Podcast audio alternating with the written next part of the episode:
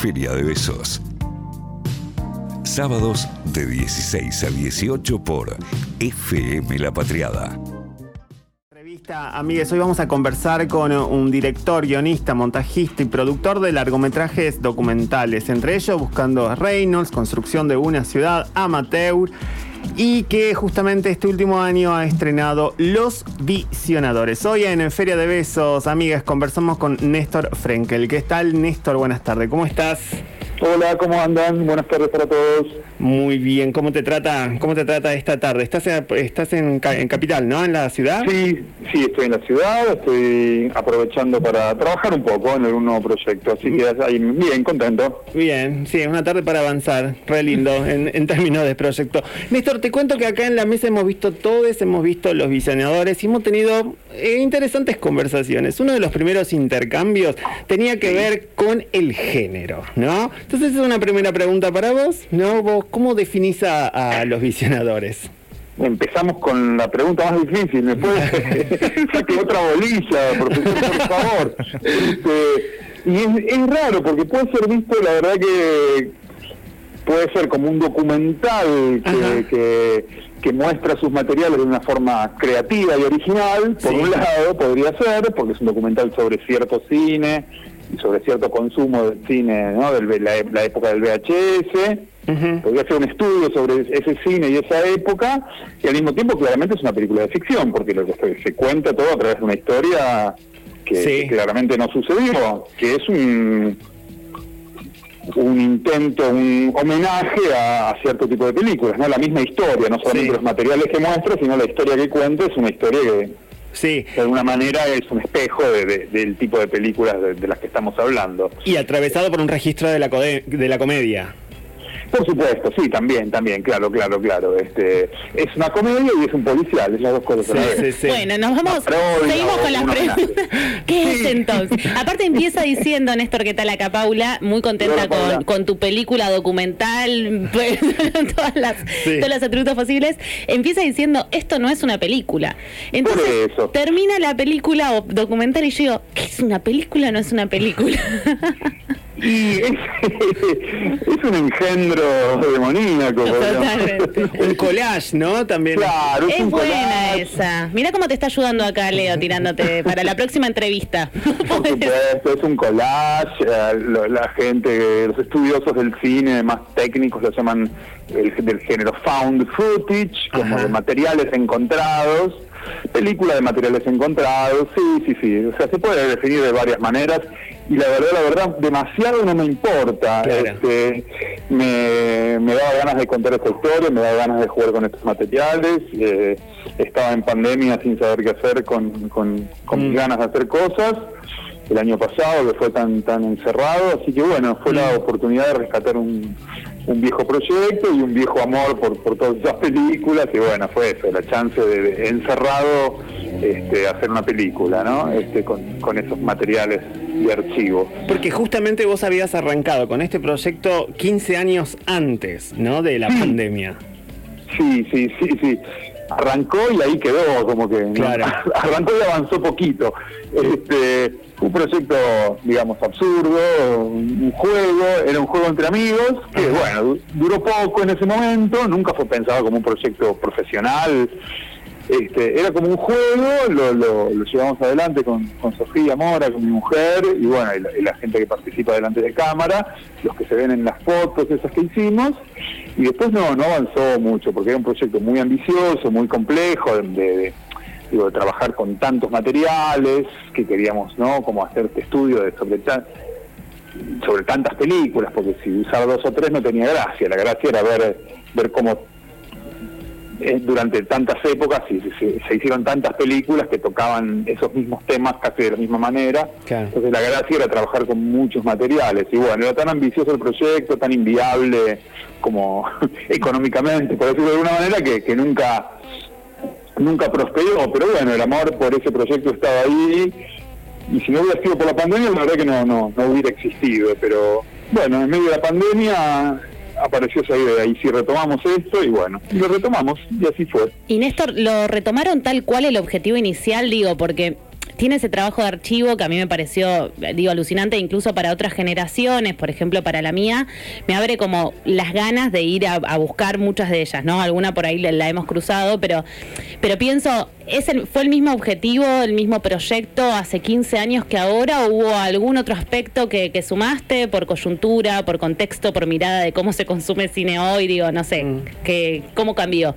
La verdad que cambió porque te voy a ser sincero, te cambió porque nunca estuvo del todo definido, nunca tuvo un guion, digamos, era un juego bueno, imaginábamos algunas escenas y digamos, si el corpus de películas ya había sido estudiado, pero la verdad que no estaba muy claro y, cambió concretamente, cambió porque como no como nunca seguí sacando fotos de las escenas que deberían haber seguido, todo se tuvo que resolver, digamos, bueno, puedo, les adelanto, un poco la trama para los que escuchan, digamos, todo el final donde se, resuelve, donde todos se convierten en los personajes de las películas, bueno, fue, una, fue un invento de, de, año pasado para resolver la película sin, sin sacar fotos, digamos, no podía salir de mi casa, los actores estaban 15 años más grandes, no había forma de, de seguir la historia de una manera lineal y lógica, así que eh, tenía un sentido igual que todo se resuelva en ese plano, en el plano de, las películas, en el plano de la Ranix, así que, pero eso, esa idea, digamos, de que resolver la película de esa manera sí apareció, apareció ahora, porque, porque ya ni me acuerdo cómo era también. Y también me pasó de ver algunas fotos que habíamos sacado y no entendía bien qué, qué era lo que había querido hacer en ese momento, así que algunas se resignificaron, algunas no, no se usaron, pero bueno, la verdad que que el, cambio fue ese, básicamente, como de la, la, la, necesidad de resolverlo sin, sin poder tener ya a los personajes, a los actores, a, los, a las locaciones. Sí, el totalmente. ese hermoso de, gigante de la Avenida Honduras, este, ya no existe más hace muchos años, y así sucesivamente. Este... Sí, pero justo, digo, me, creo que, que esas imágenes que, que son de, los 2000 comienzos y que están los, incluso que los actores se ven distintos, yo eso no entendía cuando lo veía, digo, pero pará, ¿cómo que hicieron? ¿Los maquillaron, les tenían el pelo? Pero como que no se entendía, pero también conserva y parece que todo queda en el mismo registro casi, más o menos, que esas, que esas películas que recuperás, ¿no? Como que no parece tan fuera de contexto entonces la historia de estos dos personajes. Claro, claro, claro, tal cual. Lo que me quedó fuera de contexto, que lo usé a favor, fue este, los años que habían pasado para el protagonista, el que supuestamente es la voz en off que cuenta la película, que se lo ve años más, años más, grande, reflexionando. y por favor, y dije, bueno, esta, esta es mi historia, ¿no? Como contada desde hoy, este, y por eso también esas fotos de, de están en un, en un exterior, porque estábamos en plena pandemia, así que fue como una cuestión eh, de mínima total, ¿no? Nos encontramos en una terraza, dos personas, a sacar unas fotitos nada más mm. para, para poder cerrarla, ¿no? Bueno, por suerte ahora estamos con vacunas y esperemos que, que de a poco todo vaya mejorando.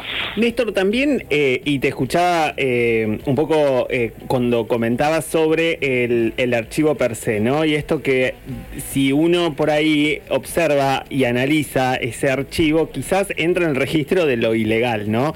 Porque, y, eso me interesaba porque vos decías, bueno, en ese sentido entonces quizás es una película anarquista y que como una película desde ese lugar se va a convertir en un link que va a estar también en, que va a estar en internet, ¿no?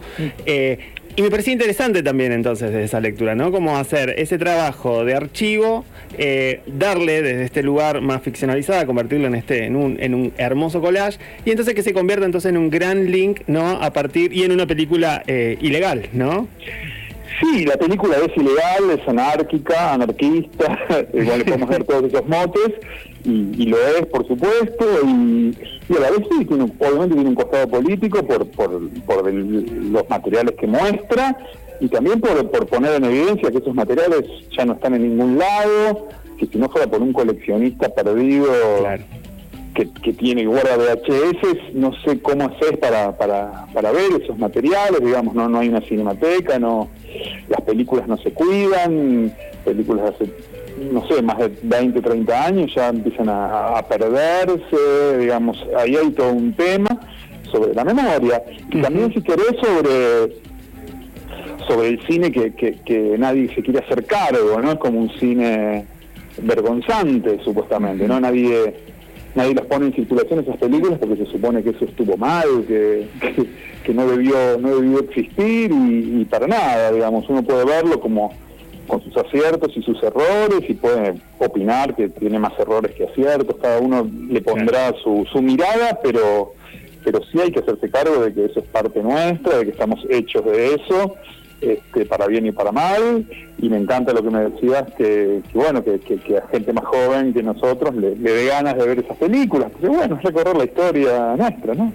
Y de hecho te diré, por ejemplo, a mí, ¿no? En lo personal. Rodolfo Rani y Gerardo Romano. Como hoy en día, después de este homenaje en esta película, me da ganas de abrazarlo. Y Mario Pasic. Y Mario, Pasic, muy bien. Mario Pasic. Y bueno, vayan y abrácenlo, abrácenlo fuerte, amigo. Me re gustaría abrazarlo a Rani. Y me re gustaría tener la remera que tienen ustedes también. O sea, de Bueno, fíjate, ahí en mi, en mi Instagram creo que está el contacto, si no me lo piden y yo se los paso. Me encanta. El, diseñador y está la persona que, lo, que las fabrica y si no les pueden pasar el diseño, obviamente yo no, no tengo un negocio de esto, pero me encanta que la gente quiera la remera y hacer, hacerla circular. Si un día camino por la calle y, veo a alguien con esa remera, me, me, voy a poner muy feliz. Les cuento que Rani sí tiene la remera y, me pidió más para regalarle él a algunos amigos. bueno, hay cinco o seis amigos de Rani que tienen también. Amo esto. Justo te iba a preguntar porque los Ranix, bueno, en un momento aparece la doble N y no como mensajes, mensajes misteriosos que a mí el humor de la peli me recontracopa y como todo el relato me pareció muy nada, que, que cuenta una historia totalmente desde un lugar que lo hace reivindicativo por un lado, como decías, y por otro lado denuncia también que nos queda, nos hace pensar en esto de la archivo, que me parece que es para visibilizar, que poco se habla también, ¿no? De que, que, no tenemos, eh, no, una, eso, cómo se conservan las películas argentinas. Pero volviendo a Rani, yo te quería preguntar, eh, Rani le llega a la peli y te dijo, che, esto es un delirio fabuloso, ¿qué devolución te dio Rani sobre esto? Mirá, le llegó, mira, lo que todo fue, apareció antes de la, peli eh, estaba el tráiler, cuando mm, el tráiler en uno empezó a circular bastante y uno de momentos me aparece Estefanía Rani compartió tu publicación. Rani con doble N, dijiste lo hizo. Con doble N, no con triple N. claro. Este, y bueno, vi que la había compartido con un corazoncito, como que no, no, no estaba diciendo que me tenían que lleven preso a este señor. Así que bueno, la contacté, le dije, soy familiar de Rodolfo, sí, soy la hija. Bueno, le hizo llegar el tráiler, le encantó. Te la resumo, le hice, le hizo llegar, le hice, le llegó la película, le encantó este, quiso la remera, quiso la remera para sus amigos, me prometió un asado para cuando termine la pandemia, en fin, muy, muy, contento, con todo el sentido del humor. Después, bueno, en el momento que en el Bafisi, que fue cuando recién la película se empezó a mostrar y hubo todo un mini, mini boom, digamos, empezaron a circular también los stickers de WhatsApp y a la hija le llegaron, en fin, la hija estaba feliz con los stickers. Así que por toda la familia Rani este, se han pasado todo tipo de memes, stickers, remeras. Qué final feliz. Y la película. Sí, final súper feliz, la verdad que no. Más de lo que me hubiera imaginado, sí, sí. Néstor, ¿y en qué andas por, por, estas, por estas épocas? ¿Estás ahí craneando algún proyecto? ¿Se viene algo? Y todavía no se viene, pero sí, estoy ahí eh, en, proceso, digamos, de, avanzar con, con, algún... Tengo ahí un par de cosas a ver cuál toma cuál toma más protagonismo, pero sí, siempre siempre trabajando, siempre pensando en algo, porque bueno, es, es, es lo que me, me ocupa. Hermoso, hermoso. Néstor, te queremos agradecer, sí, eh, por sobre todo también el haber eh, puesto y el haber producido y trabajado, puesto el cuerpo a esta pieza hermosa, este trabajo de reapropiación. De verdad, esta generación te lo agradece y te lo celebra. Y decirte también que eh, dónde la podemos ver, ya está el link en Vimeo, ¿verdad? Sí, está en Vimeo, creo que en Vimeo, en Vimeo o Vimeo, como les gusta, como les gusta acentuarlo, creo que poner los visionadores con ese y entras. Okay. no, en, mi Instagram está el, famoso link en la bio, aparece y está ahí, está libre y gratuita para, y para también para disfrutar. Después vayan a YouTube y busquen las películas, está Delito de Corrupción, está en YouTube entera. Amateur ¿eh? también. Ah, bueno, eso sí, yo decía las películas de la Ranix. Ah, eh, claro, claro, sí, sí. De la Ranix, me encanta el concepto. Y sí, sí, sí, sí.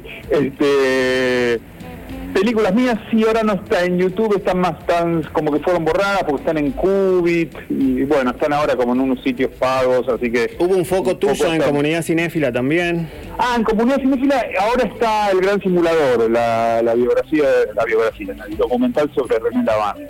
Este, así que ahí pueden, pueden ver esa, que está por este mes, todavía está. Así que bueno, ahí van dando vueltas las películas por suerte y bueno, espero que... Ah, en, Cinear, en Cinear está todo el año es Navidad, en Cinear, de, Cinear Play y creo que esta semana ponen otra que se llama Los Ganadores, otra que hace un par de años. También en Cinear.